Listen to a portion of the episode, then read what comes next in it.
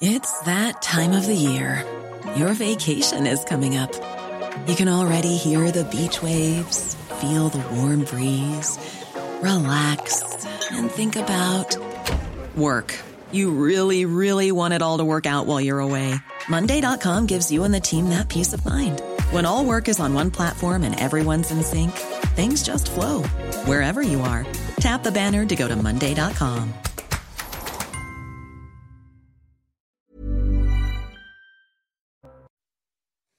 Bonjour à toutes et à tous, bienvenue dans la belle équipe euh, Week-end. Je suis ravie de vous accueillir. Aujourd'hui, nous sommes en compagnie de Florence Portelli. Bonjour. Bonjour. Vous êtes maire LR de Taverny. À vos côtés, Mathieu Langlois. Bonjour. Bonjour. Euh, ancien médecin-chef du RAID. Et puis nous accueillons Jean Garrigue. Bonjour. Jean, habitué de nos samedis sur ce plateau, président du comité d'histoire parlementaire. À la une, aujourd'hui, cette nouvelle journée de mobilisation contre les violences sexistes et sexuelles. Depuis le mouvement MeToo, la parole des victimes s'est libérée, certes, mais elle n'est pas encore assez entendue ni dans les commissariats ni dans les tribunaux, selon les associations. Elle réclame plus de places d'hébergement d'urgence et plus de prévention à l'école. Nous y reviendrons. Après l'imbroglio politique, le fiasco judi- judiciaire, il ne reste qu'une dizaine de migrants de l'Ocean Viking dans la zone d'attente de la presqu'île de Gien à hier, alors que 123 des 234 passagers se sont vus refuser le droit d'entrer sur le territoire français. Comment comprendre cette situation? Malgré les promesses de fermeté politique, il semble que la justice ait été débordée, elle aussi, par le traitement des dossiers.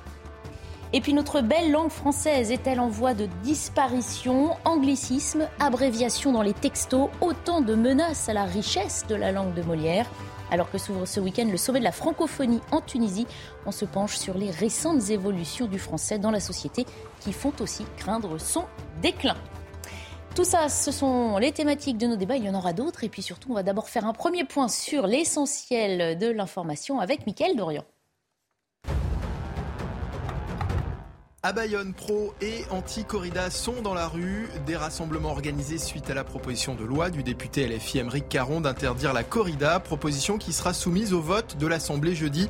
Les défenseurs des spectacles taurins avaient rendez-vous en fin de matinée devant la mairie de Bayonne et depuis 13h30, les anti-corrida manifestent à leur tour. Risque de coupure électrique cet hiver, Emmanuel Vargon tire la sonnette d'alarme. La présidente de la commission de régulation de l'énergie précise qu'il y a bien des risques de coupure ciblées en janvier en cas de météo trop froide et de surconsommation. Elle assure toutefois qu'il n'y aura pas de blackout cet hiver. Cinq suspects mis en examen en Bulgarie après l'attentat perpétré le 13 novembre à Istanbul. Inculpés pour avoir aidé un des auteurs présumés de l'attentat à fuir, le parquet a requis la détention provisoire pour quatre d'entre eux. Dimanche dernier, six personnes ont été tuées et 81 autres blessées dans l'explosion survenue en plein cœur d'Istanbul. Et puis Kim Jong-un dévoile sa fille pour la première fois. Le dirigeant nord-coréen a supervisé le lancement de son dernier missile balistique intercontinental accompagné de sa femme et de sa fille. Une jeune fille dont l'âge et le nom ne sont pas précisés. Le régime nord-coréen n'avait jusque-là jamais confirmé qu'il avait une fille. Elle réclame une loi cadre contre l'impunité des agresseurs. Plusieurs dizaines de milliers de personnes manifestent aujourd'hui partout en France pour défendre les victimes de violences sexuelles et sexistes. Principal grief, dénoncer les dysfonctionnements de la justice en la matière. Les associations réclament notamment un budget plus important ainsi qu'une nouvelle loi pour tenter d'endiguer le phénomène qui continue d'augmenter. D'abord, un point sur les chiffres avec Quentin Gribel. Ce sont des chiffres en forte hausse. Entre 2017 et 2021, le nombre de viols ou de tentatives de viol enregistrés par le ministère de l'Intérieur a doublé, passant de 16 900 à 34 300. Autre donnée qui inquiète, le nombre de féminicides, 118 depuis janvier d'après le collectif Nous Toutes, contre 122 au total l'an dernier. Face à ces faits, 90 associations et syndicats féministes appellent à un raz-de-marée dans la rue. Selon ces organisations, près de 80% des plaintes pour violences conjugales sont classées sans suite, alors que deux tiers des victimes de féminicide avaient saisi la justice avant le drame. Elles dénoncent également des peines jugées dérisoires et réclament donc un budget public de 2 milliards d'euros par an. Autre revendication, le lancement de brigades et de juridictions spécialisées, ainsi qu'une aide financière pour la mise en sûreté des femmes. Mercredi, L'Assemblée nationale a approuvé un nouveau texte. Les victimes pourront désormais déposer plainte en visioconférence et être assistées d'un avocat lors de la procédure. Florence Portelli, dernièrement, on l'a dit, hein, la parole des victimes s'est libérée. Euh, mhm. Tout le monde euh, disait que c'était une bonne chose. C'était même une cause du quinquennat d'Emmanuel Macron, euh, le premier. Il se trouve qu'ensuite, dans les faits, on dit que cette parole n'est pas assez entendue ni écoutée, que ce soit dans les commissariats ou dans les tribunaux. Pourquoi on n'arrive pas à aller plus loin dans ce domaine? Très clairement, il y a un problème déjà de moyens. je pense qu'il ne faut pas jeter la pierre encore une fois sur la police ou la justice. Ils font ce qu'ils peuvent, mais avec les moyens qu'ils ont. Euh, très clairement, il y a encore du travail à faire dans la réception de cette parole dans les commissariats. Aussi, peut-être aussi euh, sur les instructions du parquet. J'ai eu l'exemple il n'y a pas très longtemps sur des faits qui pouvaient, en tous les cas, qui menaient à une situation euh, d'harcèlement sexuel dans le cadre du travail. Et la personne a été renvoyée chez elle. J'ai dû insister pour qu'elle soit reçue de nouveau. Et puis finalement, il n'y a pas eu vraiment de suite parce qu'on a dit il n'y a rien de prouvé. Bon, c'est très difficile pour ces choses-là de prouver quoi que ce soit. Et il faut donner plus de moyens à l'enquête plus de moyens donc au commissariat et il faut aussi que la justice ait plus de moyens. Je vous rappelle que même en dehors de ces faits très graves, la justice française n'a plus de moyens pas assez de moyens du tout. Mmh. C'est en général. Il y a eu un effort de fait par le gouvernement parce qu'il ne faut pas être dans l'opposition idiote et caricaturale. Il y a eu un effort de fait sur le budget, mais c'est encore très loin de ce que l'on attend. Euh, je pense en effet qu'il faut des, juridictions spécialisées. C'est ce qu'ils ont fait en Espagne où ils ont pris vraiment à bras le corps les questions des violences faites aux femmes. Et ça marche plutôt bien, même s'il y a encore des choses à faire. C'est un modèle d'ailleurs qu'on avait prôné, nous, avec Valérie Pécresse pendant la campagne des présidentielles. On nous a opposé, mais non, c'est le grand succès d'Emmanuel Macron, circuler, il n'y a rien à voir. C'est pas un succès du tout. Euh, ça va être comme le nucléaire, hein, c'est pas un succès du tout. Enfin, à chaque fois, ils nous disent on a réussi, ils n'ont pas réussi sur ce plan-là non plus. Donc on ne peut pas se permettre là-dessus d'avoir des postures politiciennes et aussi avoir des endroits où les femmes puissent se, réfugier. Alors justement, oui, ça fait partie des demandes, effectivement. Dans ma commune, je crée une maison des violences faites aux femmes. Mm. On va pouvoir accueillir des femmes avec euh, leurs enfants, des femmes victimes de violences, mais entre parenthèses, de tout type de violence. Parce que parfois, ce que je reproche à ces associations, c'est qu'elles parlent de. Elles ont des combats extrêmement légitimes comme celui qui est dans la rue en ce moment. Mm-hmm. Et il y en a d'autres où, bizarrement, euh, elles ont une pince à linge sur le nez. Mm notamment ce qui concerne euh, les tenues forcées pour les jeunes filles, euh, des sujets qui, nous, maires de banlieue, je vous assure, nous interpellent régulièrement. Alors sur les demandes justement faites par les associations euh, à l'occasion de cette journée notamment, c'est le collectif Nous Toutes hein, qui mobilise aujourd'hui, qui réclame un budget public de 2 milliards d'euros par an. Et regardez également une loi cadre qui consisterait à ouvrir un 15 000 places d'hébergement supplémentaires dédiées justement à l'accueil de ces femmes et de leurs enfants, souvent, hein, qui ont besoin d'être mises à l'abri. Euh, une loi cadre qui proposerait aussi un renforcement de l'éducation à la vie sexuelle et affective à l'école et puis la mise en place de brigades et juridictions euh, spécialisées. Mathieu Langlois, on sait aussi que les médecins hein, ont été sensibilisés aussi pour essayer d'endiguer le phénomène, qu'on puisse mieux récolter cette parole, mieux l'entendre. Les associations disent que cette parole est trop souvent remise en cause. Bah, les, soignants comme les, comme les policiers euh, ou les gendarmes sont évidemment en, première ligne. Mhm. Et, en, tant qu'acteurs euh, en première ligne, évidemment, il faut qu'ils aient euh, toute la formation et, les moyens pour y répondre de façon très efficace tout de suite. Moi, je, je suis un petit peu toujours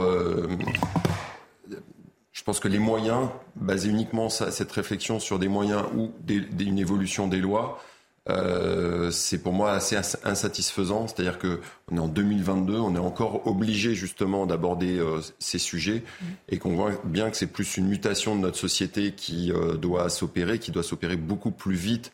Et c'est à nous les hommes entre guillemets de, de porter ça.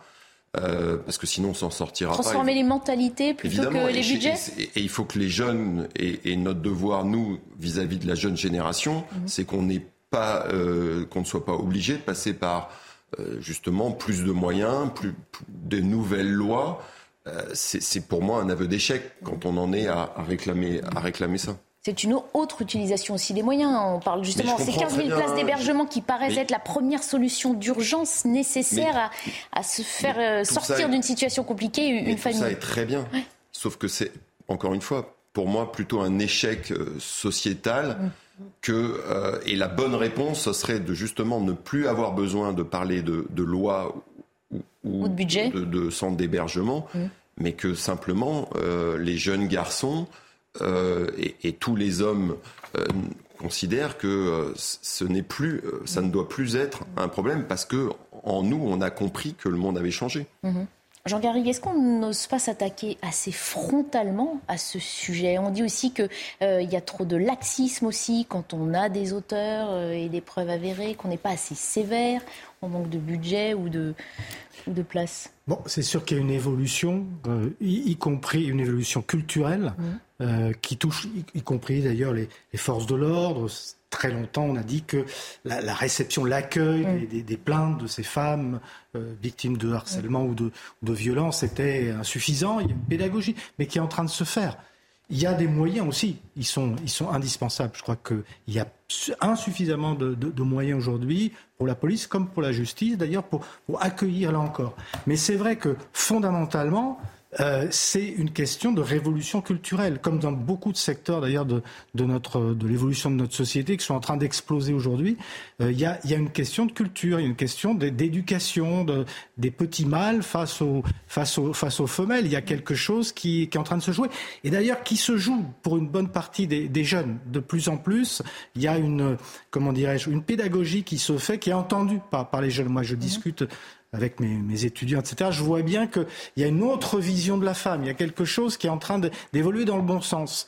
Mais, à contrario, je vois que euh, sur les réseaux sociaux et ailleurs se diffusent euh, des, euh, comment dire, oui, des vidéos, des films pornographiques, en veux-tu, en voilà, qui, qui au contraire renforce cette image de, de la violence dans les rapports euh, euh, entre, les, entre les genres ou entre les sexes, entre les sexes, entre les gens, mhm. selon euh, voilà. on a on a des secteurs de la société dans lesquels, pour des raisons culturelles, il y a une vision de la femme qui est une vision très négative et subordonnée qui favorise ce, genre de violence. Il ne faut pas se le cacher. Hein. si on, si on résout le problème culturel, c'est finalement ce que disait aussi peut-être un peu Mathieu Langlois, si les mentalités changent, derrière on n'aurait plus de problèmes de moyens et de places d'accueil. En tout cas, il faut qu'elles évoluent, oui, oui. Et puis c'est une, c'est une question de, enfin c'est l'éducation dès le plus, plus jeune âge. D'où ces, ces euh, propositions aussi hein, de, de, prévention à l'école. Parce que le, le, le, respect, en tout cas pour, pour, pour l'homme, le, le, respect, parce qu'on est vraiment dans une question mmh. de respect, c'est le respect de la femme. Mmh. Euh, ça s'apprend euh, dans le cercle familial mmh. et dès le plus jeune âge. Moi, j'ai en plus, j'ai évolué dans des milieux où, euh, milieu carabin, le, rugby, où on, je vais pas faire de détails, mais euh, parfois les, les, blagues euh, sexistes n'étaient mhm. pas franchement de bon goût. Mhm. Elles sont rarement de bon goût de toute façon, par définition. Non, mais parfois ça peut être, on, ça peut être, peut y avoir des, des plaisanteries drôles, mhm. mais je, suis d'accord avec vous. Il y a des milieux prédisposés, on va dire. Rarement c'était drôle, ça, ça, et j'ai rarement, parfois, on, on rigolait euh, évidemment, euh, et on sait que le collectif peut parfois avoir un rôle et ça peut aussi entraîner des, euh, hmm. une forme de harcèlement, hmm. mais, mais ça n'enlevait en rien le respect. Moi, je sais qu'autour de moi, tous mes camarades hommes, en médecine en particulier, en tout cas l'immense majorité, étaient très respectueux et, et avaient des vraies valeurs dans, dans, leur respect de leurs collègues féminins, des, et, et, et ça n'empêchait pas parfois certaines dérives qu'il faut, euh, sur lesquelles il faut, il faut lutter. Mais c'est vraiment l'importance de cette éducation ça sur le respect. de l'humour et que ça ne prenne pas le pas sur euh, le culturel justement. Ah ben c'est une, une évidence. Faut pas non plus tomber dans l'excès inverse qu'on peut euh, qu'on peut parfois opposer, mm. qui serait de on ne peut plus rire de de, rien, de rien mm. parce que tout est sujet évidemment à, à polémique. Or, s'il y a beaucoup de respect, si, les valeurs sont vraiment ancrées en nous, on, peut se permettre, avec euh, des, limites et des mesures, mais on peut se permettre, c'est là où l'humour peut être utile. moi, je pense peux vous dire que quand j'ai été élue en 2014, j'avais euh, à peine 36 ans, je venais de les avoir, et j'ai demandé à monter sur l'estrade pour remercier les gens qui m'avaient élu. La salle était pleine, et on fusait dans la salle, par des gens d'ailleurs de tout milieu social, hein, des insultes que je ne répéterai pas ici. Hmm. Et au fait que j'étais une femme, je n'en revenais pas dans une ville euh, classique de banlieue, hein, pas particulièrement difficile. On fusait parce que j'étais la première femme mère de l'histoire de ma ville. Des insultes hmm. incroyables, très dégradantes parce que j'étais une femme. Hmm. Bon. Comment on lutte contre ça, justement ah, comment... on lutte contre ça Parce que soit on pleurniche, qui n'est pas très intelligent, soit on se met à stigmatiser les hommes, comme le font des personnes comme Sandrine Rousseau, Alice Coffin, ce qui est détestable aussi parce qu'on dresse euh, des parties de la société euh, les unes contre les autres, soit justement on se dit, bon, bah, quel est le problème? Le problème de base, et moi je ne cesse de le dire que ça devrait être la priorité des politiques en France, c'est l'éducation.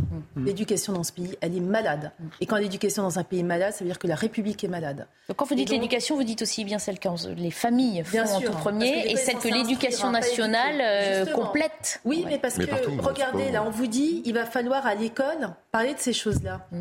Normalement, c'est pas à l'école qu'on devrait parler de ça. L'école, on est là pour l'instruire. Mm. Moi, je pense au contraire que les problèmes de la société qui touchent l'école, hein, dans ma collectivité, on a une journée spéciale des violences, on a un violentomètre, on associe nos commerçants, mais en fait, c'est la société et les services publics qui s'associent à la démarche.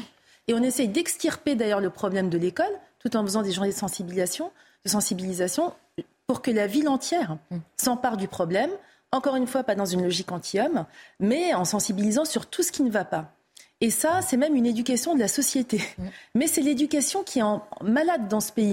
Et il n'y a pas que les violences faites aux femmes. Quand on voit vos sujets, euh, notamment sur euh, la montée des violences, même dans des villes de province comme Nantes, qui étaient mm. des villes il y a plusieurs années, qui étaient tranquilles. On verra ça à Rennes dans quelques minutes. C'est des problèmes d'éducation, mm. d'appauvrissement, euh, même intellectuel. Le niveau à l'école a régressé tellement qu'aujourd'hui, on a un an d'écart quand un élève de sixième, je crois, a le niveau euh, d'un élève de CM2 il y a 10-15 euh, ans. Mm. Donc il y a un vrai problème de niveau. Mm. Il y a un problème d'exigence et d'effort et de ce qu'on attend de la société. Et ça, ça commence au berceau. Ça commence au plus jeune âge. Moi, juste une précision par rapport à ce que vous avez vécu et ce que vous racontez. C'est, euh, comme j'ai parlé de l'humour et des blagues parfois, ce que vous avez vécu, c'est tout sauf de, l'humour. Ah et ça, les... non, non, mais je, sais très bien. Mais il faut, c'est aux hommes et aux jeunes hommes de bien comprendre que la blague entre guillemets, ça n'a rien à voir. Et, en, dans ce contexte-là, c'est là, c'est là où il y a énormément de manque de respect. Euh, et surtout quand le collectif commence à trouver ça entre guillemets euh, drôle, mm. là c'est détestable. Et c'est d'ailleurs les femmes souvent qui se qui se débrouillent le mieux par rapport à ce genre de, situation inacceptable, c'est qu'elles euh, elles le prennent avec euh, avec un peu d'humour et de détachement qui est souvent beaucoup plus intelligent. Non, mais je dis pas. Elle que... parce que là, c'était pas d'ailleurs, Florence. Non, non, comment avez-vous réagi C'était des insultes en fait. Vous les avez ignorés. En fait, c'était une petite minorité. Mais c'est encore, Mais c'était des insultes, ils jouaient. Et là, bon, on fusait euh, des mots liés au fait que j'étais une femme, mais c'était pas du tout de l'humour. Mm. La majorité de la salle a été scandalisée et sidérée quand même, parce qu'on n'est pas. Est-ce que vous avez signifié votre indignation vous-même J'ai dit que ça me montrait qu'il y avait beaucoup de travail à faire et que j'étais ravie d'avoir été élue. Et que justement, il y avait des digues à abolir et que mm. ça me mettait euh, dès le début au travail. Donc j'ai essayé de le prendre euh, au contraire comme un appel à me remuer, si je puis dire. Et malheureusement, apparemment, effectivement, avec cette journée de mobilisation, on comprend qu'il y a encore du travail à faire. Mais oui, d'autant plus que le monde politique, qui par définition est celui qui doit donner l'exemple. Mhm. En tout cas, c'est souhaitable. Ne l'a pas toujours donné dans ce mhm. secteur. Et au contraire, elle s'est distinguée par des comportements machistes. Et il y en a encore beaucoup. je veux dire, on se souvient des réactions quand Edith Cresson était devenue Premier ministre, euh, Dominique Voynet, euh, cette oui, mais comme vous dites, on n'a pas euh, besoin d'aller chercher si loin pour en avoir Ah mais non, mais il y a des choses très très récentes, très très récentes. Quand, une femme a une tenue un peu etc. Bah, Valérie Pécresse a eu des, un traitement de faveur particulier, je pense. Même avec Anne Hidalgo, on peut les critiquer sur leur programme, etc. Mais, il y a eu des remarques qui étaient quand même très limitantes. évidemment. Et d'ailleurs, même implicitement, la difficulté des femmes à s'imposer dans, dans le champ politique, sans parler même d'invectives, de moqueries, etc., il y a toujours un vieux fond machiste comme ça. Donc c'est évidemment quelque chose qui relève de l'éducation des tout petits. Et comme vous le dites, c'est l'éducation dans la famille. C'est pas l'école. L'école, bien souvent, en général, les enseignants, j'en vois beaucoup autour de moi, ils, font ce travail. Évidemment, ils, ils essaient de, promouvoir des valeurs d'égalité, de respect de la femme, etc. Mais c'est à l'école, c'est dans, la famille que, que, se posent les problèmes. Et vous les retrouvez après. Hein, moi, j'ai des témoignages de, des témoignages de, de gamins de, de l'école primaire qui, ont, qui, qui, sont déjà des petits machos en puissance. Mm-hmm. La, fille, bon, c'est donc oui, c'est vraiment quelque chose de très culturel. Je veux dire une chose sur la manifestation quand même, parce que euh, d'après ce que j'ai compris, euh, elle allait servir aussi un tout petit peu à la France insoumise mhm. de se remettre un peu dans le circuit avec ces associations qui, ont pris, hein, qui ont pris un peu de distance avec la France insoumise du fait de l'affaire Catenins. Alors c'est quand même, là aussi, ça pose un, petit problème. Il faut d'abord peut-être balayer devant, là aussi, devant on, sa porte. Il ne faudrait pas que ce soit de la récupération politique, voilà. hein, justement. Aussi, euh, le comportement de la, France insoumise euh, par rapport au voile, euh, par rapport à la marche contre l'islamophobie. Jean-Luc Mélenchon a encore dit qu'il était ravi d'y avoir été. Euh, moi, en tant que femme, en tous les cas, je ne fais pas du féminisme à échelle, enfin, des années bissextiles. Mmh. Et ça vaut pour tout le monde. Mmh. la place de la femme dans la société, son émancipation. Mmh. C'est aussi un combat que nous devons porter. Et ce que disent les Verts, les insoumis sur le sujet, c'est vraiment pas mon féminisme à moi. Mathieu Mais pour, ce, pour revenir sur ce que disait euh, Jean Garrigue, sur le, justement les gens de pouvoir et en particulier les, politiques, mmh. euh, il faut bien dire que quand en général euh, ils ont des comportements totalement inadmissibles, irrespectueux vis-à-vis des, des, femmes, c'est trop facile de le raccourci qui est souvent fait, dire c'est l'humour, c'est voir dans, dans la mmh. culture et admise et tout. Et là-dessus, il faut vraiment lutter euh, très, très fermement. Donc, vous voyez, c'est pour revenir et un peu contrecarrer euh, ce que j'ai dit avant sur euh, les milieux que j'ai fréquentés. Mais tous ces milieux-là, on sait très bien qu'il y a eu un, il y a une, une excuse trop facile qui est de dire oui, mais attendez, c'était une blague. Ah non, c'est pas une blague. Si, en tout cas, et on le sait, ça, à quel point ça peut euh, faire mal et être un réel manque de respect, là, on n'est plus du tout dans le cadre de, l'humour. Bien sûr, on l'aura, tous, euh, tous compris. On, en vient à un autre sujet. En début de semaine à Rennes, un homme a été euh, poignardé de cinq euh, coups de couteau en bas de son immeuble pour avoir reproché à des trafiquants et à des consommateurs de drogue d'occuper le hall de cet immeuble. La victime est aujourd'hui hors de danger, même si elle est empêchée de travailler pendant 40 jours. Une enquête a été ouverte par le parquet de Rennes. Michael Chailloux est allé à la rencontre des habitants du quartier des alentours où la population réclame que les responsables locaux s'attaquent véritablement au fléau. Nadège travaille dans des bureaux juste à côté de l'immeuble HLM où a eu lieu l'agression en début de semaine. Installée depuis six ans à Rennes, elle a décidé de déménager. Quand moi je vais acheter à manger euh, dans le coin, je mon sac bien accroché à côté de moi. Euh, et, puis bon, bah, j'essaye de, tracer parce que bon, je me sens pas en sécurité. Dans le quartier voisin d'Italie, au niveau du centre commercial, le trafic se fait sous les yeux de tous. Victor et Mathilde habitent ici depuis 45 ans. Ils viennent quand même chez nous.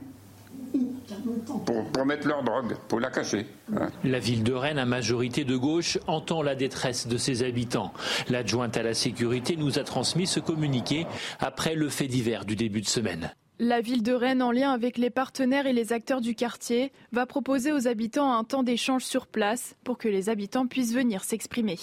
Pour l'opposition, il faut aller beaucoup plus loin. Aujourd'hui, on a euh, allé entre 50 et 60 pauvres caméras euh, qui se promènent dans la ville. Donc la maire a tout un arsenal qui lui permet de dire voilà, à Rennes, les voyous, les délinquants, les criminels ne sont pas les bienvenus. Cet arsenal, elle ne le déploie pas. La police a renforcé les contrôles dans le quartier, mais pour les syndicats, il faut davantage s'attaquer aux filières en amont. Voilà, Jean Garrigue, un homme agressé alors qu'il veut juste un peu de tranquillité en rentrant chez lui, des passants qui rasent les murs et qui baissent les yeux aussi à l'approche euh, de trafiquants. C'est la démission de, tous finalement. Pas très loin de là, euh, à Rennes, je, lisais que dans un autre quartier qui est pas très loin, il y a une dalle sur laquelle les types font du deal comme ça à ciel ouvert. Mmh. Et euh, ils, restent là. Enfin, je dire, ils sont là et, voilà, tout le monde. Euh, je ne sais pas tellement ce que fait la police municipale ou la, police euh, d'État. Enfin, je veux dire, il y a, il y a, alors, il y a un vrai problème. Le problème, il n'est pas nouveau. Hein, le problème des cages d'escalier mhm. squattés par les dealers, on en parle, mais depuis de, depuis des années. À une époque, il y avait des, des, des, des, noms comme ça qui avaient été tagués de, de policiers dans, dans, mhm. dans les halls de. Donc on est, on est dans quelque chose qui est. Qui ça veut dire que tout le monde a abandonné et finalement, ah bah, là, au nom d'un sentiment qu'on peut tous comprendre, hein, se sauver soi-même et ne, ne pas euh, se créer d'ennui. Dire d'abord que les premières victimes sont ceux qui habitent là, hein, dans, dans, mhm. ces quartiers. Fait. Les quartiers, c'est les premières victimes de, de, tout ça. Et ils sont abandonnés. Là, ils sont laissés, laissés pour compte. C'est quand même pas compliqué, en principe, si on a des moyens, d'envoyer au moins la police municipale pour essayer de faire un peu le ménage dans ces. Alors c'est vrai qu'ils reviennent. Mais je veux dire que là, manifestement, le problème n'a pas été pris à bras le corps. On voit bien qu'il manque des caméras, on voit bien qu'il manque une présence sur le terrain. Je pense que là, euh, ça doit euh, interpeller euh, et que les, temps d'échange ne seront pas suffisants pour régler ces problèmes. Alors justement, on se repose toutes ces questions, celles de la pédagogie, de la prévention, de l'abandon ou non par l'État de ses habitants et, et de ses quartiers, dans quelques instants après une pause publicité. 14h30, avant de reprendre nos débats, il est l'heure de faire un point sur l'actualité avec Mickaël Dorian. Le corps d'une adolescente de 14 ans retrouvé dans une maison abandonnée à Gonto des Nogarets dans le Lot-et-Garonne. Un homme de 31 ans a été placé en garde à vue après avoir avoué le meurtre de la jeune fille par étranglement. Le trentenaire serait connu des services de police pour violences sexuelles. Il aurait enlevé l'adolescente hier à la sortie de son collège à Tonins. Accord signé à Sharm el-Cher sur l'épineuse question des dégâts climatiques. L'Union européenne confirme qu'un accord a été trouvé sur la création d'un fonds spécifique dédié à ces pertes et dommages qui dirige les moyens financiers vers les pays les plus vulnérables. Annonce faite en pleine COP27, la conférence sur le climat en Égypte qui a joué les prolongations ce samedi. Et puis aujourd'hui, je me sens arabe, gay et travailleur migrant. Déclaration du président de la FIFA, Gianni Infantino, à la veille du coup d'envoi du Mondial 2022. Le patron de la FIFA critique les leçons de morale des détracteurs du Qatar. Le Qatar est régulièrement critiqué par les ONG pour son traitement des travailleurs migrants ainsi que des personnes LGBTQ+. On reprend notre débat sur ce qui s'est passé euh, à Rennes. Un homme qui a été euh, poignardé, dont les jours ne sont plus en danger, alors qu'il demandait simplement à des trafiquants et à des consommateurs de drogue de quitter le hall euh, de son immeuble. Avant qu'on reprenne nos discussions, je voulais faire entendre le préfet de Rennes.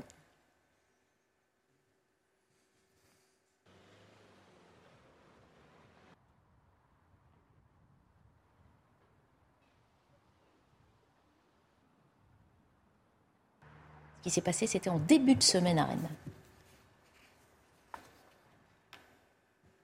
Non.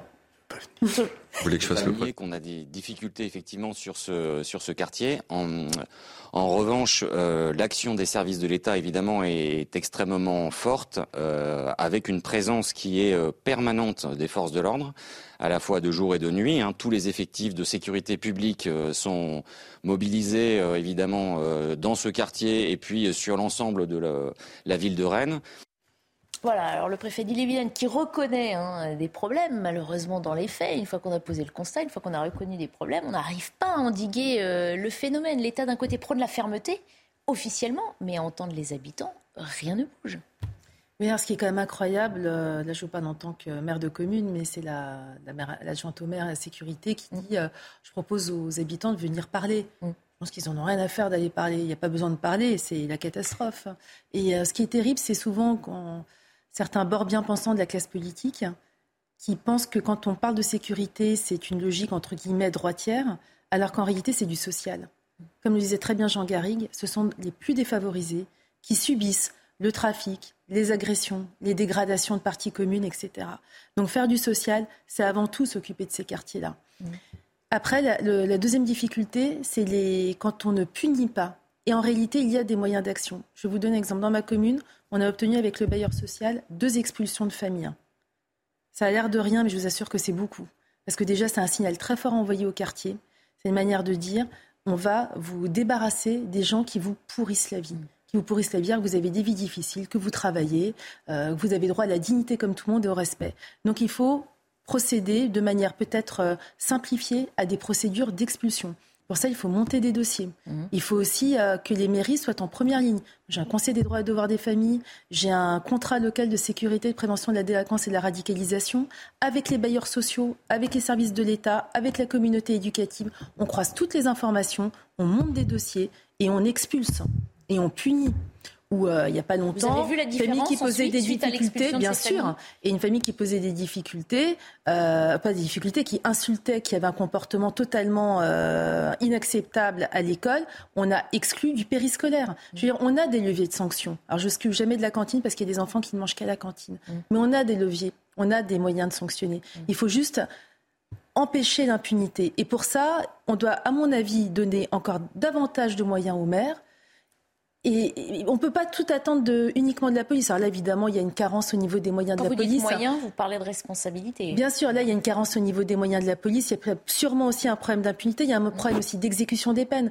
Quand on parle des problèmes de la justice, je vous donne même un exemple tout simple. Hein. Le travail d'intérêt général en France, 400 jours de délai avant l'exécution du, du, tige, du travail d'intérêt général. Donc il y a un problème d'exécution des peines, mais il y a un problème aussi pour extirper, je veux dire, la mauvaise graine des quartiers. Il faut vraiment là-dessus qu'il y ait un travail commun. Alors, ça prend énormément de temps, mais des bailleurs, des services sociaux, des services de police, du parquet et de la mairie. On parlait de dialogue, de pédagogie.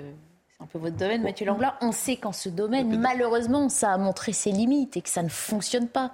Tendre la main, ah, euh, en général, face à des trafiquants, c'est complètement mais je, Je, je, suis pas, euh, je, le dis évidemment, mais je, ne suis pas à tendre la main mm. pour, pour, entre guillemets, se faire couper l'autre. Ça, mm. ça sert à rien.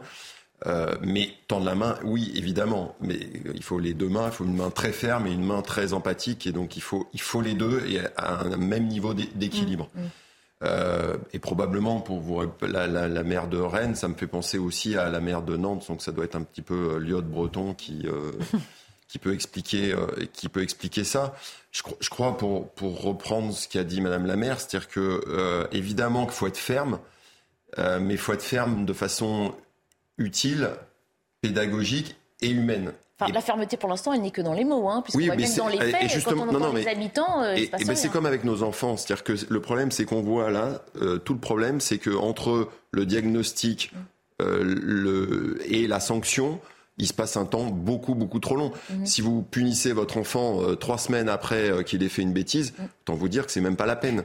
Vous passez pour un idiot. Mm. Et eh ben, et eh ben là, en fait, si on, on, raccourcissait et si on était très efficace, mais immédiatement, euh, une fois qu'on constate de l'incivilité, du délit ou du crime, euh, avec un traitement qui est évidemment différent, mhm. mais déjà ça, ça, permettrait de régler euh, beaucoup de choses. Et les, la plupart des policiers, c'est ce qui, c'est entre guillemets ce qu'ils réclament et ce qu'ils demandent, c'est pouvoir avoir une efficacité directe, euh, ferme et, et directe sur de la, de la délinquance.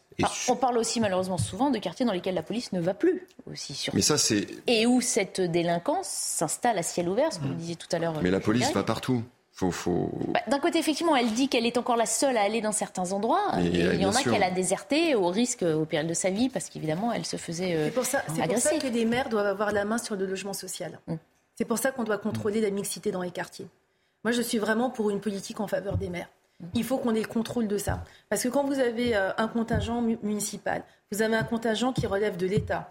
Aussi, à cause du droit opposable au logement, on vous met des gens qui arrivent d'on ne sait où, je ne parle pas de migration, etc., je parle juste d'on ne sait où, de n'importe quel euh, secteur de, France et de Navarre, mais on ne sait pas quelle est leur, euh, leur vie, leur casier judiciaire éventuellement. Alors évidemment, il y a aussi des gens très très bien dans les logements sociaux. Je ne suis pas en train de faire un amalgame nauséabond comme certains, mais on a aussi des gens qui sont des gens qui posent problème. Quand vous avez déjà un quartier où il y a un déficit de mixité sociale, où il y a un déficit aussi de, casier judiciaire vierge, je ne sais pas mmh. comment dire ça, mmh. et qu'en plus vous en rajoutez. Donc il faut que ce soit le, même organisme, entre guillemets, ou la même collectivité, qui ait le contrôle de ça, qui ait la destination euh, de, de, son, des biens de son territoire, parce que sinon, vous ne contrôlez pas le tissu social. Mmh. Donc il faut réellement de la mixité. Quand nous, on fait du logement social, il faut quand même savoir que l'État nous propose des contrats de mixité sociale. Et je vous assure que c'est vraiment se moquer du monde. Mm. Parce qu'on devrait signer des contrats de mixité sociale et subir des personnes qu'on nous envoie sans qu'on les, ait choisies. Mm. C'est plus possible. Et vous voyez, le problème, c'est que quand on fait des élections présidentielles depuis 20-30 ans, on ne parle jamais de la problématique du logement, mm. de la problème de la carte euh, de mixité sociale du logement, du problème de la mixité sociale aussi dans la carte scolaire. c'est on en parle plus souvent, j'allais vous le dire. On en parle pour l'école, on en parle plus on souvent. ne couple pas au problème du logement. Alors qu'il est lié. Et je vous assure que c'est le sujet. Sinon, tout ça, euh, on pourra toujours parler de l'exécution des peines, mais quand vous êtes déjà à la sanction pénale, euh, mm. on est déjà au bout de la chaîne avec des gens qui vont probablement réitérer ou récidiver. Mm. En fait, il faut traiter ce sujet bien plus en amont et réfléchir à quel type de France on veut et comment on fait des territoires qui, avec des gens qui peuvent vivre ensemble. Je voulais revenir sur cette notion euh, d'abandon qu'on a effleuré tout à l'heure, abandon des quartiers, mm, mm, euh, mm. sentiment d'abandon par ces populations qu'on entendait dans le reportage euh, de la part de l'État. L'inaction de l'État, elle se traduit comment? Par une compréhension qu'en fait, on laisse les habitants, ceux qui pourront se reloger ailleurs, se débrouiller tout seuls, et puis bon, bah, tant pis pour les autres. C'est ça le message qu'on envoie? Moi, je ne sais pas s'il faut parler d'inaction de l'État. On voit par exemple sur les, sur les, points de... C'est plutôt une, question d'impuissance. et moi, je, je trouve que c'est très important ce que dit Florence Portelli sur la nécessité de, donner aux maires, de donner au terrain la maîtrise justement de ces, de ces questions. Parce que là, on voit bien, euh, je suppose qu'il y a des policiers qui passent quelquefois dans, cette cité. Mais quand vous avez une connaissance fine et précise de, de ce qui s'y passe, justement, en concertation avec le maire, les bailleurs sociaux, vous allez pouvoir identifier le plus vite possible que dans tel euh, immeuble, dans tel couloir d'immeuble, il y a là des, problèmes. Dans tel hall d'immeuble, il y a tel ou tel. Euh, C'est en ça que la vidéosurveillance est souvent euh, présentée par les oppositions de droite comme la solution. Bah, ça fait partie des solutions. C'est très important, mais ça ne suffit pas. C'est très important parce que ça permet justement de d'avoir des preuves. Mmh. Ça permet aussi parfois de faire de la prévention mais ça ne permet pas ce travail de fourmi mm. qui est de, comme disait Jean, en fait, il faut croiser les informations. Mm. Et quel est le seul qui peut avoir tous les, les maillons de la chaîne? C'est le maire, parce qu'il a le contrôle des, des, informations de son service logement avec mm. les bailleurs. Euh, il a le lien avec le commissaire de police, avec les services de la préfecture, avec la police municipale, avec les services sociaux, avec la mission locale, avec tous ces organismes-là et avec l'éducation nationale. Parce que les problèmes que vous rencontrez dans ces quartiers, on les retrouve à l'école. Et après, les enseignants nous disent au secours, mm. on ne peut plus instruire parce qu'on absorbe les problèmes de la société. Euh, vous demandiez euh, quelles étaient les, solutions et Jean Garrigue a parlé de, l'inefficacité euh, de la réponse de l'État. Il ne faudrait surtout pas que une des solutions ce soit ce qu'on commence à voir euh, c'est-à-dire mmh. des citoyens mmh. qui euh, se sentent se font justice eux-mêmes. Exactement, et qui commencent à vouloir faire. Ou se défendent simplement eux-mêmes. Oui, mais on voit. Euh, alors là, c'est pas le cas de ce, cet homme à, Rennes. Mmh. C'est probablement pas du tout ce qui s'est passé. Mais on, voit et on sait à quel point ce serait une dérive tragique si on en arrivait à là. Mais que on peut, il faut aussi entendre ce ressenti euh, et cette inquiétude de la part de... C'est pas la conséquence logique à l'impuissance de l'État. Mais, mais, c'est pour ça que l'État doit vraiment prendre ces questions très au sérieux, parce qu'il faudrait surtout pas, mm. Et je pense que ça servirait absolument personne, que le citoyen n'ait pas d'autres solutions. Mm tout cas de penser que le seul moyen d'être en sécurité, c'est de se défendre eux-mêmes. Mhm. Ce serait catastrophique. Sauf qu'il faut à ce moment-là euh, aligner les actes aux paroles. On entend la parole de fermeté. on, hein, est dans un état de euh, droit et il faut, il faut, il faut se, fier et se, confier à ceux qui représentent mhm. le droit, c'est-à-dire les forces de l'ordre. L'élu du peuple qui est le maire, moi, moi j'insiste là-dessus, parce que ça me paraît très important, et qui est premier magistrat de, la cité. Donc c'est à eux. Est-ce que tous les maires ont envie de s'occuper de ces ah, problématiques Ça, c'est quand même une question euh, induite à notre. C'est une question que je me suis posée parce que en fait, je suis en train de travailler sur un manifeste pour l'école pour sortir les problèmes euh, de la société de l'école. Donc si un jour ça vous intéresse, je vous en reparlerai. Mais euh, je me suis dit comment on fait? Parce que je suis aussi vice-présidente de l'association des maires de France. Et en France, on a beaucoup de, de villages, de zones où il y a des petites villes, des petites communes, et les maires, souvent, c'est même eux pratiquement qui passent le balai. Ils n'ont pas de service, c'est très très difficile d'ailleurs pour eux. Hein. On n'en parle pas souvent, mais c'est vraiment, moi j'ai la chance d'avoir beaucoup de services, mais j'ai des collègues qui n'ont pratiquement rien. Donc, est-ce que je peux leur demander la même chose? Non. Après, ils n'ont pas les mêmes problèmes non plus. En revanche, il y a des intercommunalités. Donc, ce que le maire ne peut pas faire seul, il peut le faire avec plusieurs collègues. Mais encore une fois, c'est seul échelon où on peut tout croiser. Et je pense sincèrement qu'aujourd'hui, c'est un sacerdoce, mais on n'a pas le choix. Si on veut autre chose pour nos enfants, on n'a pas le choix et je pense que c'est sur le maire que ça doit reposer. En tout cas, si certains maires hein, ont abandonné leur poste et se sont sentis démotivés, d'autres, comme vous, sont prêts à, mm. prendre ces responsabilités-là et à essayer de participer de la solution. Il ne faut pas se le cacher. La sensibilité de gauche mm. a eu tendance un peu à évacuer ces problèmes au nom d'une conception tout à fait respectable. quand c'est Jean Garry qui le dit, ça passe. Oui, je ne suis pas représentant là de tel ou tel parti, mais, mais disons que oh, moi j'ai un peu de recul et, je vois que objectivement, historiquement, il y a eu cette, tentation de, de ne pas euh, gérer ces problèmes, de ne pas les reconnaître comme tels. C'est pas un hasard si vous avez cette ville de Nantes et cette ville de Rennes gérées par des élus socialistes qui sont manifestement en retard pour pour la compréhension de la gravité de, de, ces problèmes. Mm. Mais je pense que les choses sont en train d'évoluer, y compris par le, parmi le, comme on dit, le peuple de gauche. Le mm. peuple de gauche, et il comprend aussi que la sécurité, c'est d'abord la sécurité de ceux qui sont sur le terrain, des citoyens bah, eux-mêmes qui sont les, euh, victimes. C'est un enjeu social. Hein. J'étais très étonnée, enfin très étonnée, mm. pas si étonnée que ça. Vous avez une grande majorité des gens qui votent euh, NUPES qui vous regardent. Ah. Très bien. Mais nous accueillons tout le monde. On est là pour débattre et entendre toutes les opinions, justement, et aider ceux qui n'en ont pas à C'est très instructif. Oui. Mais on oublie souvent qu'en effet, les problèmes d'insécurité, ça touche avant tout les classes populaires. Mais ça, ça touche aussi. Euh, on, le verra au niveau des élections municipales, parce que moi, je suis, persuadé qu'on n'élit pas un maire ou, une maire de la pour les mêmes enjeux et les, mêmes besoins que pour des élections nationales, à dimension nationale. Et clairement, sur une On est beaucoup plus investi, les bah, Français le sont dans les élections municipales. Oui, et puis ils rapportent à leurs problématiques du, mmh. quotidien, et donc ils vont voter en fonction de ça. Donc mmh. forcément, pour ces, pour ces maires dont vous avez parlé, mmh. euh, qui, s'ils ne prennent pas en compte la dimension euh, sécuritaire de leurs euh, concitoyens, je, voilà, je pense que ce sera plus difficile lors des prochaines élections. Allez, on enchaîne une semaine après euh, le débarquement des 234 personnes secourues en Méditerranée. Le dossier de l'Ocean Viking n'en finit pas de tourner au fiasco politique et judiciaire. Il y a quelques jours, on a appris que la vingtaine de mineurs isolés avaient quitté leur centre d'hébergement au motif qu'ils rejoignaient pour la plupart de la famille des connaissances dans d'autres pays d'Europe. Ils se sont évaporés dans la nature. Dernier élément en date, la justice a finalement relâché la quasi-totalité des adultes aussi. Précision euh, sur place de Stéphanie Rouquier avec euh, Laura Lestrade.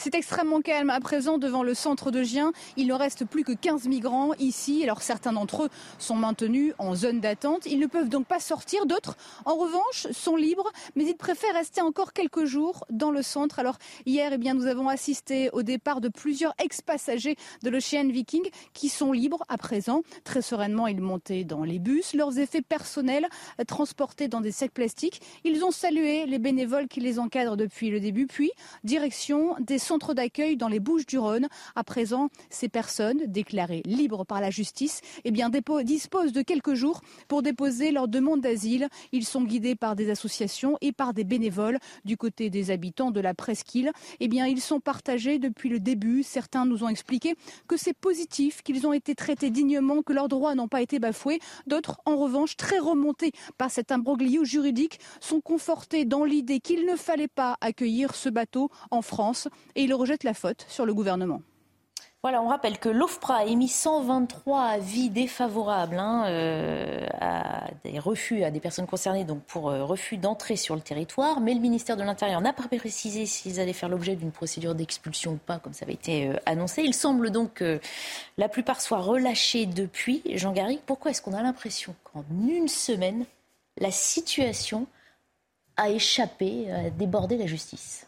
Honnêtement, je crois que c'est Thibault de Montbrial qui disait que cette affaire, elle était un peu le, condensé de toutes les, mm. insuffisances euh, françaises et européennes. Comme si on ne les connaissait pas avant. Enfin là, on en a donc on ah a, bah fait le tour de la question. D'un bout à l'autre, ça, ça On a tout eu dans cette association qui va chercher les, mm. les, les migrants euh, peut-être même qu'il va, j'allais dire, les solliciter mhm. euh, au lieu de les ramener sur les côtes euh, de, l'Afrique du Nord. Euh, on a cette. on a une fermeté affirmée qui se traduit par une acceptation Cette polémique avec l'Italie, qui, qui, pourtant a, accueilli 80 000 migrants quand nous on en accueillait quelques milliers. Mhm. Enfin, et puis et puis cette histoire des, types qui se sont qui, qui, qui, sont dans la nature comme ça. Non, on voit bien que tout, ça tout vous est fait sourire, mais bon. Non, non, mais je souris pas du tout parce que c'est un problème qui est grave surtout par le, le, signe que ça donne. Euh, à, ces populations. Hein. Mhm. Alors c'est vrai qu'on peut dire que euh, prendre le problème à la source, ce serait d'abord empêcher ces flux migratoires et donc euh, essayer de corriger la manière dont ces peuples se régissent. Non, voilà, on se pose la question de la gestion des flux migratoires dans leur ensemble. Et là, on a 234 euh, dossiers. Et alors, déjà, c'est vrai qu'il y a le côté humanitaire. Instinctivement, chacun va dire, bah oui, il faut, il faut, il faut les sauver, il faut les empêcher, parce que c'est vrai qu'ils ont tourné pendant trois semaines, qu'il y a eu des, des, des cas d'épidémie, etc. Bon, mais, mais en même temps, on voit bien le signe que, que, que ça donne au reste du monde, à l'Europe. Enfin, c'est déplorable. Je veux dire que. Donc fiasco, c'est le, le bon mot? Naufrage même. Ah, c'est un mauvais jeu de mots, mais, oui, c'est ça. Non, mais ce qui est terrible, c'est. Euh, enfin, moi, sincèrement, en tant que Française, hein, euh, pas, pas en opposition aux migrants, mais en tant que Française, citoyenne française, Je suis révoltée parce que depuis plusieurs années, même plusieurs décennies, on voit le déclin de notre pays, mm. qui était une grande puissance, qui était un grand État, et qui là montre sincèrement qu'il n'a plus les moyens de sa suffisance. Mm. Et la façon dont M. Darmanin s'est comporté, ses, cris d'orfraie, mm. ses, postures, et quand on voit ce fiasco euh, grand guignol, c'est effrayant. Je vous rappelle aussi qu'on a que les, les mineurs euh, de, ce bateau mhm. se sont aussi euh, éparpillés dans la nature. Je vais vous donner, je vais donner à vos auditeurs juste un. Au motif aussi qu'on ne peut pas les retenir hein, dans ce juste centre. Un chiffre. Juste un chiffre. Dans mon département du Val d'Oise, c'est le sénateur Bazin qui expliquait ça, c'est l'ancien président du conseil départemental. En 2011, c'était 3 millions d'euros qui étaient euh, destinés à la gestion des mineurs sans papier. Aujourd'hui, c'est 40 millions. On est passé de 3 millions à 40 millions. Pour le département, sont pas qui est censé s'occuper de l'enfance en danger, des problèmes mhm. des enfants placés, des problèmes sociaux, etc. Et qui, bien évidemment, vous comprendrez que quand on passe de 3 millions à 40 millions, il n'a plus les moyens de faire son travail. Donc il y a un vrai problème social, sociétal, et il y a l'image d'impuissance que l'on donne de notre pays, qui n'est pas acceptable à l'échelle du monde, et par rapport à l'ambition qu'on doit avoir pour notre nation. C'est inacceptable. Bon, une fois qu'on a dit ça, il faut quand même rappeler aussi le problème de l'absence de cohérence au niveau européen, mhm. l'absence de coopération entre les différents pays qui n'ont pas tous la même politique et le rôle, je suis désolée, assez néfaste de la Commission européenne mhm. sur le sujet, qui a une position qui n'est absolument pas celle euh, des peuples. Et donc là-dessus, sans être anti-européen, il faut vraiment qu'on ait une, euh, qu'on mette euh, carte sur table sur le rôle de la Commission européenne, mhm. sur ce que les États majoritaires euh, de l'Union européenne doivent aussi imposer à la Commission. Parce qu'aujourd'hui, la Commission européenne ne, pour moi, ne représente pas assez bien les États-nations. Mhm. Elle n'entend pas le désarroi des peuples. Et des vagues migratoires, on en Ou alors elle n'a simplement pas la même ambition. Non, enfin, ou une ambition complètement et puis, diamétralement et puis des vagues migratoires, on va en avoir de plus en plus importantes, notamment avec le réchauffement climatique. Mais ça, tout le monde le dit, tout le monde le reconnaît. Ah oui, il y a pas grand, Sauf que si on agit comme ça, on va, c'est plus débordé, ah bah, c'est plus un fiasco, c'est. C'est-à-dire, on, a. Oui, euh, Mathieu Langlois, on n'a pas entendu. Non, mais euh, juste, moi, c'était un sujet, vous m'aviez invité euh, la semaine dernière, et évidemment. Ah, le jour de, du, débarquement de ouais, personnes. Et évidemment, le, quasiment la totalité de l'émission a, a, tourné sur l'analyse de, mhm. de, ce problème. Et ça vous a pas échappé, mais j'étais assez prudent pour, pour m'exprimer. non pas que j'ai pas d'idée, mais que je trouve, et ça c'est ce que j'ai appris en, en, gestion de crise, c'est qu'il faut euh, le, temps dans des situations très complexes euh, euh, où évidemment c'est difficile de.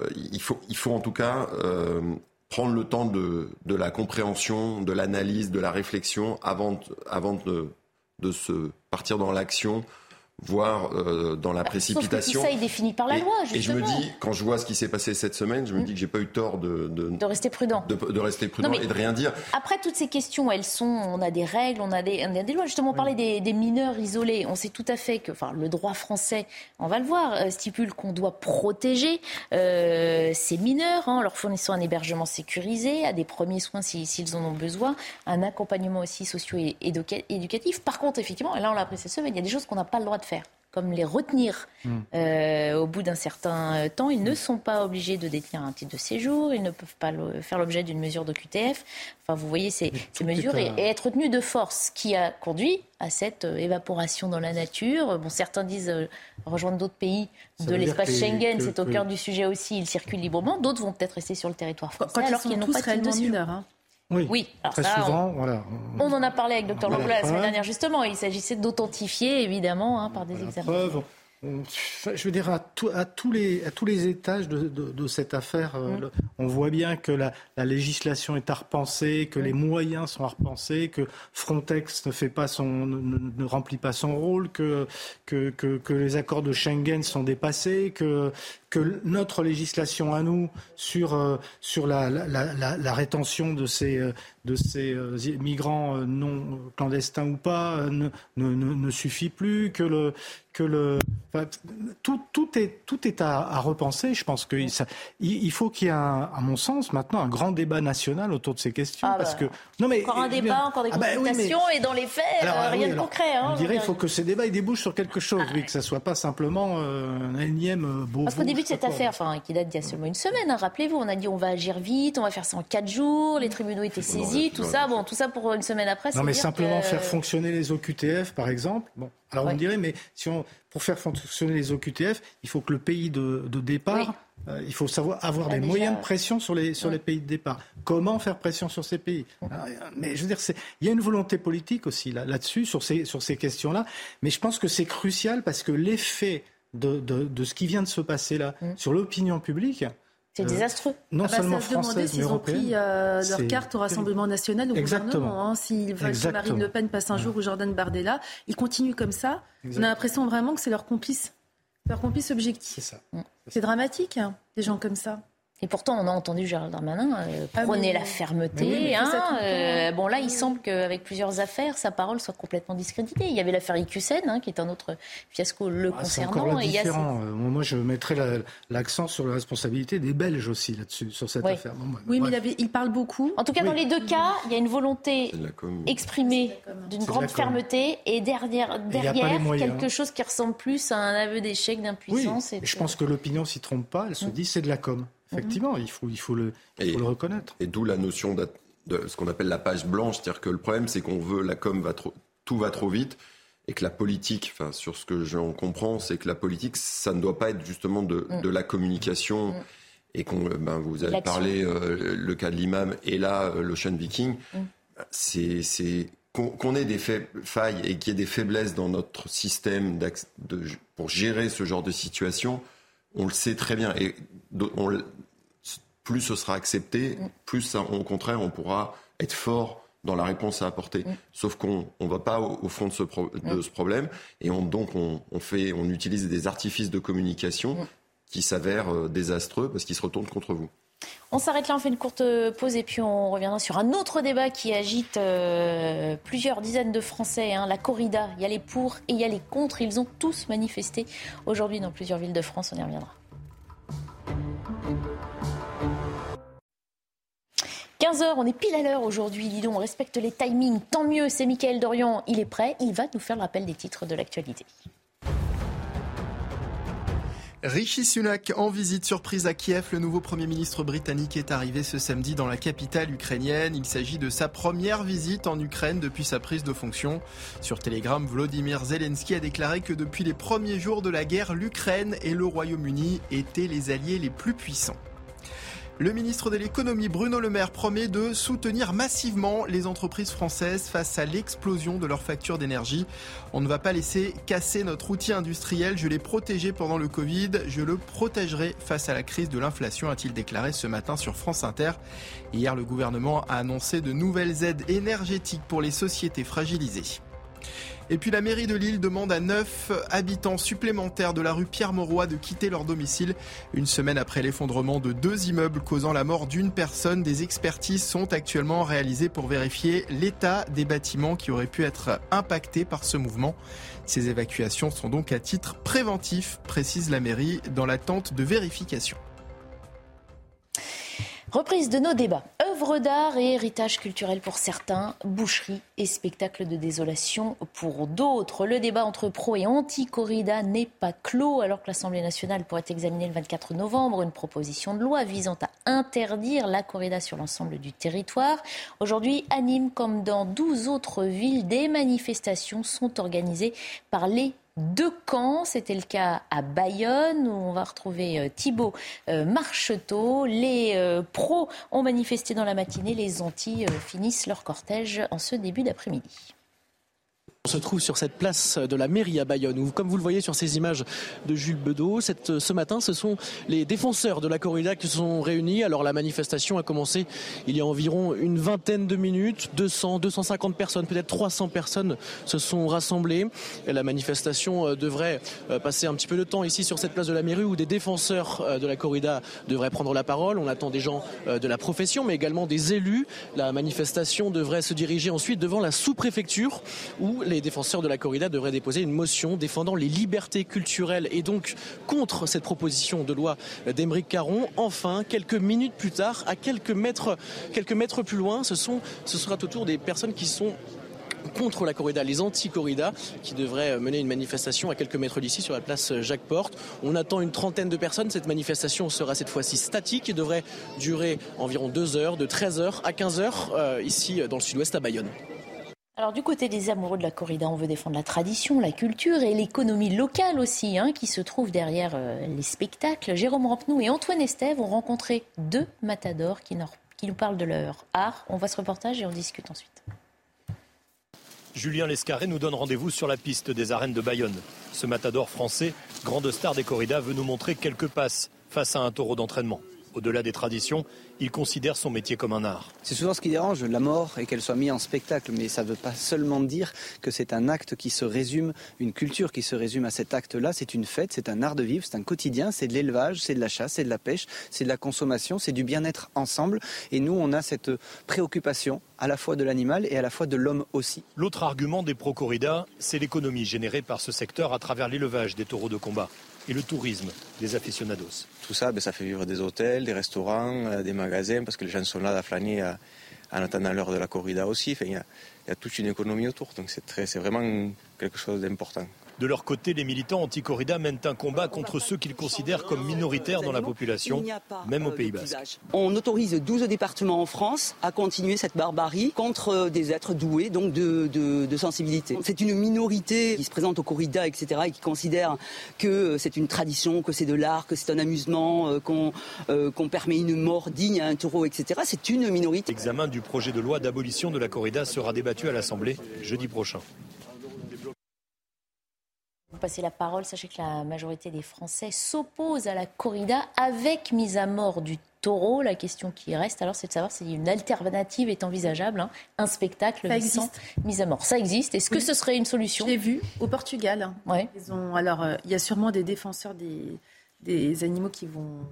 Oui, qui seraient contre aussi. sur Twitter. Mais en tous les cas, ce que j'ai vu, moi, je suis pas très ignare sur le sujet, mais c'était très élégant. Euh, je, crois qu'ils sont dans mon souvenir parce que j'étais petite, ils étaient à cheval mm. et ils ne tuent pas le taureau. Mm.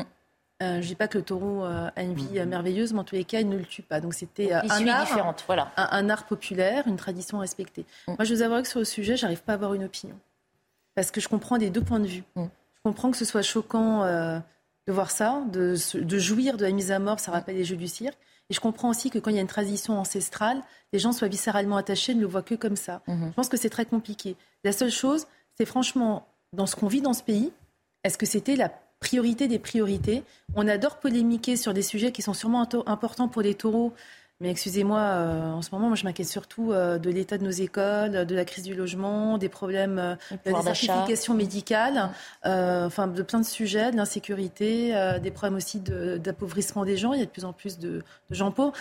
Je dis pas que la, vie des taureaux c'est pas important, mais je pense que faire des polémiques de ce style, le Parlement pourrait peut-être l'éviter.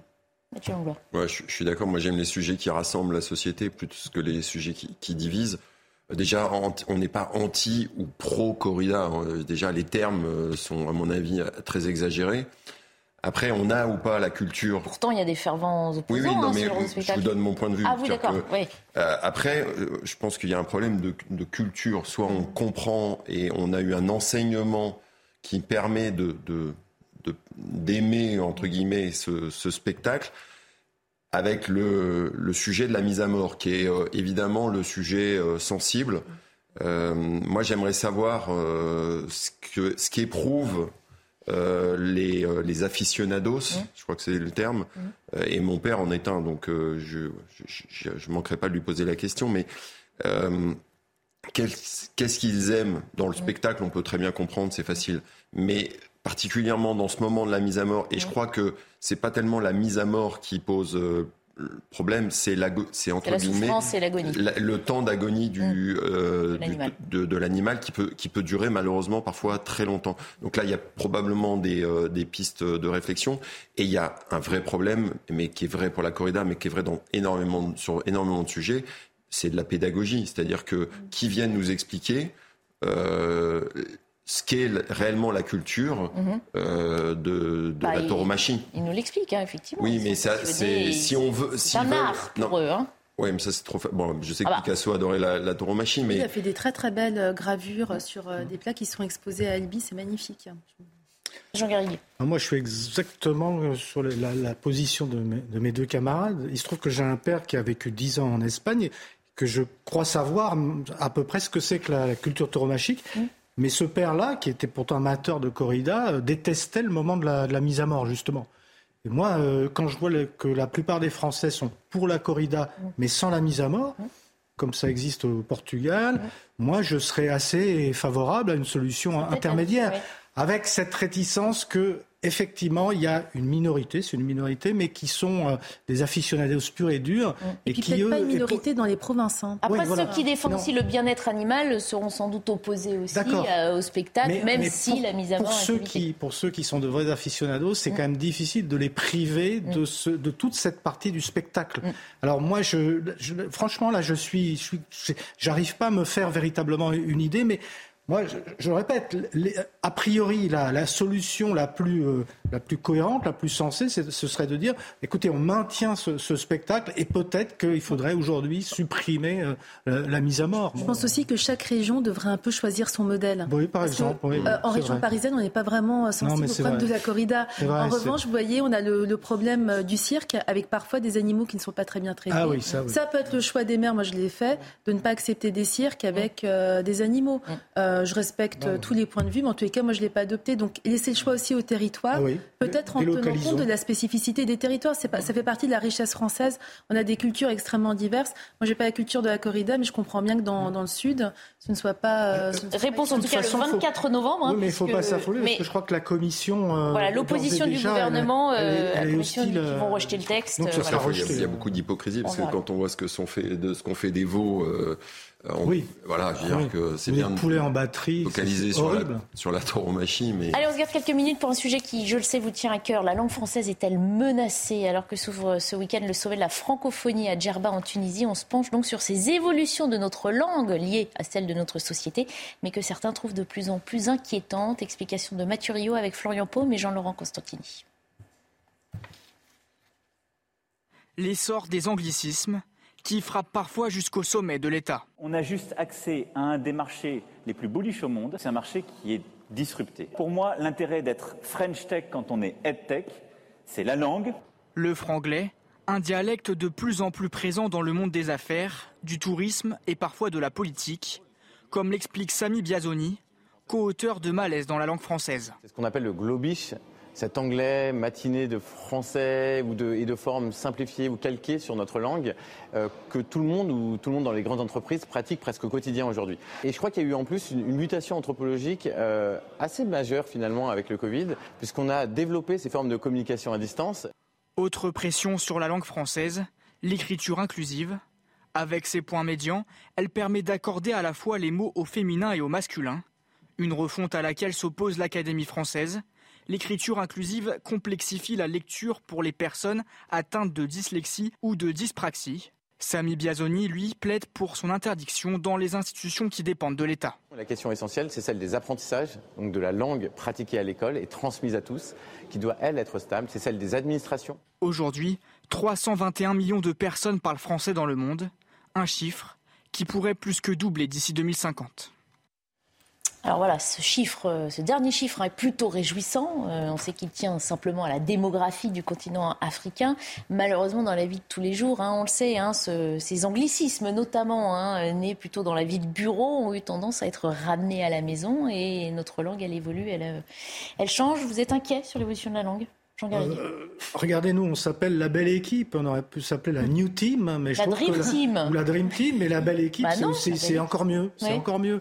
Non, mais moi, je le vois bien en tant qu'enseignant. Euh, J'ai vu, euh, de manière très objective, s'appauvrir le niveau de maîtrise de, de la langue française euh, depuis une vingtaine d'années que j'enseignais euh, dans, l'enseignement supérieur, en plus, avec des élèves qui avaient fait tout le parcours du secondaire, plus en général trois ans de Quand déjà. vous dites la maîtrise, là, on touche à la grammaire, La à grammaire, On parle même pas d'anglicisme ou d'abréviation euh, liée au texto. qui viennent comme ça, ces anglicismes, se, se glisser dans un gloubi-goulba pardon, euh, de, de, de, de, non-maîtrise de, de, la langue. Hein. Parlez français, vous avez raison, s'il vous plaît.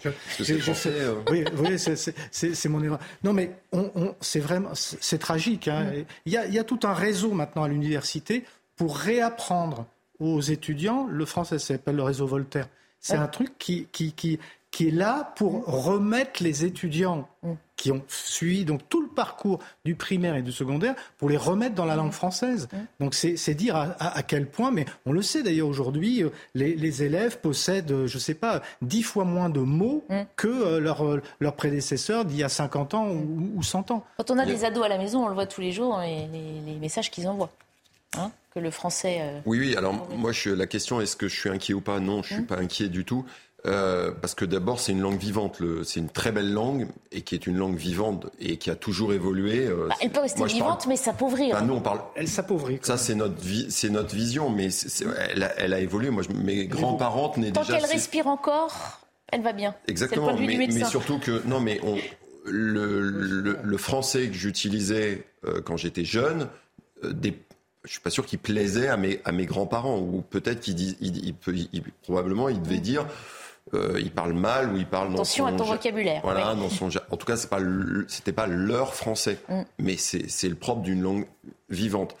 Après, clairement, moi, ce qui me dérange, c'est qu'on on parle surtout là d'une élite ou d'une pseudo-élite euh, celle euh, des dirigeants, des managers et tout, qui utilisent, euh, quand on discute avec eux, moi ça m'arrive oh, quand pas même. seulement, regardez, les, ados justement ont un vocabulaire anglais qui peut arriver des séries, eh ben, des chansons qu'ils écoutent eh ben, aussi. Je comprends, plus, je comprends beaucoup plus facilement mes ados mm. ou dans, les, dans les cités, comme ça m'arrivait de, rencontrer des jeunes. que parfois, quand je suis dans des réunions avec des, des patrons ou des, ou des dirigeants, je, vous promets, je comprends un mot sur deux. Non, sur l'écriture inclusive, vous avez soulevé plusieurs problèmes hein, dans votre reportage. Un, l'écriture inclusive, qui pour moi est une aberration. Euh, J'aurais même des mots parfois un peu plus durs, mais j'essaie d'être modéré sur votre plateau. Mm. On a interdit à la région, mais je l'ai interdit aussi dans mon administration communale.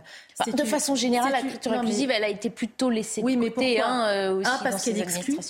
Et déjà, si les, hein. enfants, si les enfants pouvaient déjà euh, parler correctement le français avant de partir à l'écriture inclusive, on serait, on serait content.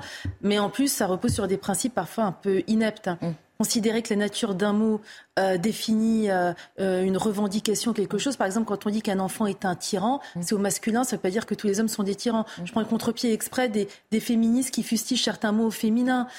donc il y a une idéologie qui est mise derrière cela, qui est l'idéologie woke, hein, mm. qui est complètement aberrante et qui en plus est une méconnaissance de l'histoire de la construction de la langue. Donc ça, c'est pour l'écriture inclusive. La deuxième chose, c'est qu'on a une Académie française qui n'est pas écoutée par le président de la République lui-même. Mmh. Régulièrement, l'Académie française fait des prescriptions qui ne sont pas suivies par l'État. Mmh. Donc aujourd'hui, la classe politique devrait donner l'exemple. Mais bien sûr, et le président de la République en premier lieu, parce que c'est lui qui est le premier destinataire des recommandations de l'Académie française qui, justement, juge de la pertinence d'un mot au regard de la langue française. Et enfin, sur la francophonie. Le monde en francophonie, contrairement à ce qui est dit, c'est pas vrai. Oui, mécaniquement, on se dit, puisque il y a tant de pays francophones avec une explosion de la démographie, automatiquement, le français va se développer. Mm. Dans des pays aujourd'hui francophones, le français est en recul. Mm. Il est complètement en recul pour plusieurs raisons.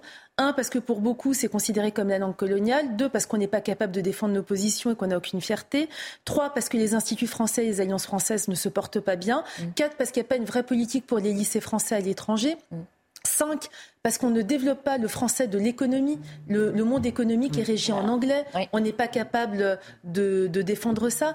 Et le recul de la France à travers la francophonie est quelque chose d'aberrant. Et quand on prend même l'OIF, l'Organisation internationale de la francophonie, les pays qui sont dedans ne sont pas tous francophones mm. et surtout n'ont pas l'obligation de promouvoir le français. ça fait beaucoup de griefs. Ça fait beaucoup de griefs. Alors malheureusement, on n'a plus le temps aujourd'hui, mais on en reparlera demain puisque le sommet de la francophonie qui se tient donc à Djerba, à Djerba euh, en Tunisie euh, s'ouvre officiellement demain. On donc sur ces sujets. On s'arrête là pour aujourd'hui. À suivre Lionel Rousseau avec 90 minutes info et ses invités. Bonne fin de journée à tous. Et merci à vous trois. Merci beaucoup. Merci.